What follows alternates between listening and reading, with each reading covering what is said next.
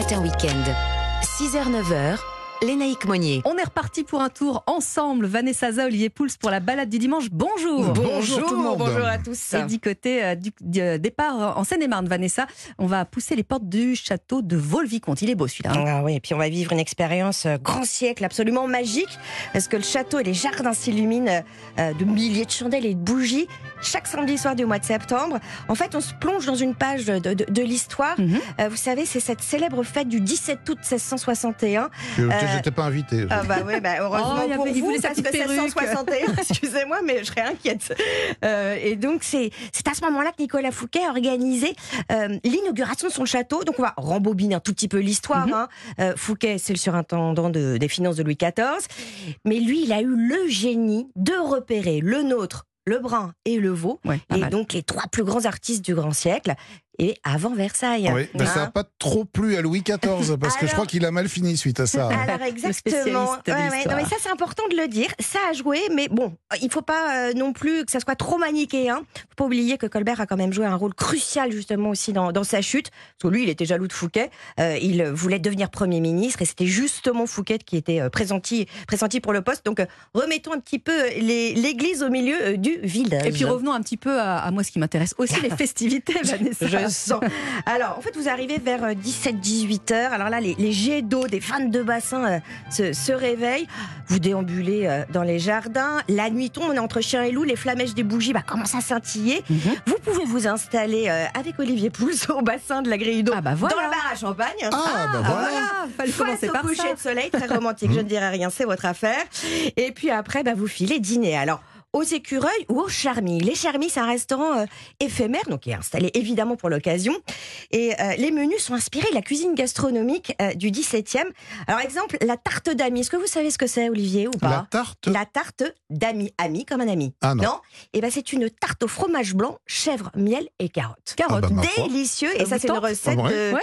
Ouais, ça vous tente Ah ouais, 553 la recette. Il s'appelait le pâtissier François, celui qui l'a invité. Euh, moi, je préfère le dôme en chocolat de Vaux-le-Vicomte, hein, évidemment, qui ressemble évidemment au dôme du château.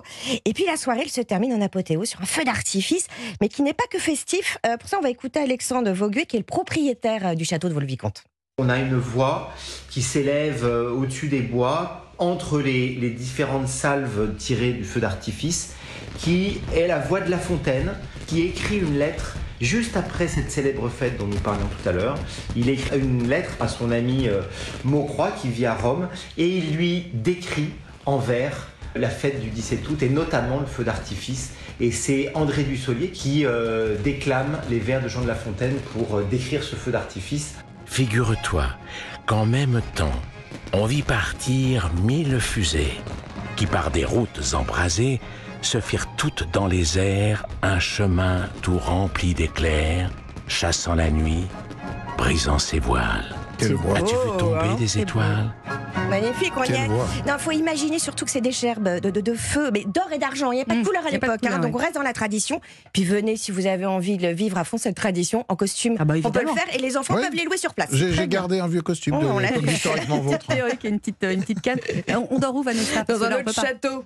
Le château de Courtry qui fait chambre d'hôte et, et table d'hôte et qui est accessible. Alors, on va de- revenir à quelque chose d'un petit peu plus euh, populaire à présent euh, avec vous, euh, Olivier Pouls. On a décidé cette saison euh, Oui. d'ouvrir un petit peu hein, les frontières d'Europe un on- matin week-end voilà. de notre balade. Et là, vous nous proposez un On- plat euh, sicilien Oui. ce matin. On va faire voyager nos Ouais, papilles tout au long bien. de la saison et, et s'ouvrir à, à ces Génial. On cultures préserve le bilan carbone et on voyage. euh, Oui, parce que tous en ces goût. plats, vous allez pouvoir les faire chez vous Voilà. sans aller pour autant dans les pays euh, dont on va Les parler. pays viennent à nous. Oui, et moi je voulais vous parler des arancini. Ah. Euh, si vous allez en Italie, maintenant un peu partout en Italie, et que vous avez envie de manger un peu sur le pouce, euh, ce qu'on appelle la street food, ben, vous allez trouver dans de nombreuses villes des arancini. Alors, ils sont, vous l'avez dit, euh, originaires de Sicile. Le nom arancini vient de arancia, qui veut dire orange. Et c'est vrai Ah qu'ils ont, euh, bah, c'est c'est- Ah oui, c'est une vrai. petite boulette de riz euh, toute ronde. Euh, comme elle a été frite, elle est légèrement orangée. Et donc, ça, ça fait penser à une orange.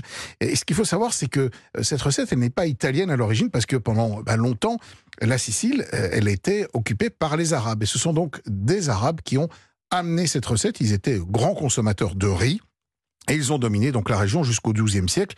Et ensuite, ben, cette recette s'est répandue un peu partout. Alors, qu'est-ce que sont les arancini pour ceux qui Oui, ne, bah oui, qui on ne le sauraient pas pas? tous, Puis je hein, vais vous bien donner sûr. la recette Et dans surtout, un instant. savoir les faire. C'est une, c'est une boulette de riz dans laquelle il y a une farce. Alors, en fonction des villages, des familles, des Mm. traditions, on peut faire évoluer la farce, mais on va dire que la plus courante ou la plus connue, euh, c'est ce qu'on appelle la sauce à la ragoût, que nous on Ah, appelle ah, bah, la, la sauce bolognaise. bolognaise, Ouais, bien dans sûr. laquelle on a rajouté des petits pois et du fromage. Oh là Et alors, ce qui est fantastique, bon, c'est que vous avez voilà un, un extérieur qui est croustillant, qui est frit, le riz qui est moelleux, et puis quand vous coupez ou quand vous le mangez, Ça le, dégouline voilà, ça dégouline Oh un là peu là au milieu.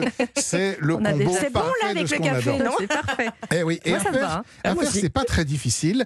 Alors, il vous faut un, un- un riz à risotto, un, un arborio, par Mhm. exemple, que vous allez cuire comme un risotto, mais que vous allez surcuire. Parce que ce riz, ce qui est intéressant, Ah. c'est qu'il a euh, énormément d'amidon, et donc euh, il, il colle. Mais il faut être un peu en surcuisson, contrairement à un risotto où on le garde un petit peu al dente. Donc euh, 4-5 minutes de plus, euh, ça fait une vingtaine de minutes euh, environ.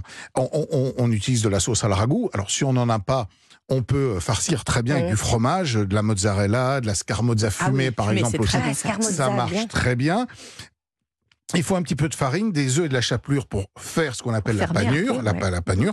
Donc, une fois que vous avez votre riz refroidi et un peu trop cuit, dans la paume de la main, vous disposez du riz, faites un petit, un petit puits, vous mettez votre farce à l'intérieur, un peu de sauce, euh, voilà, la ragoût, du fromage.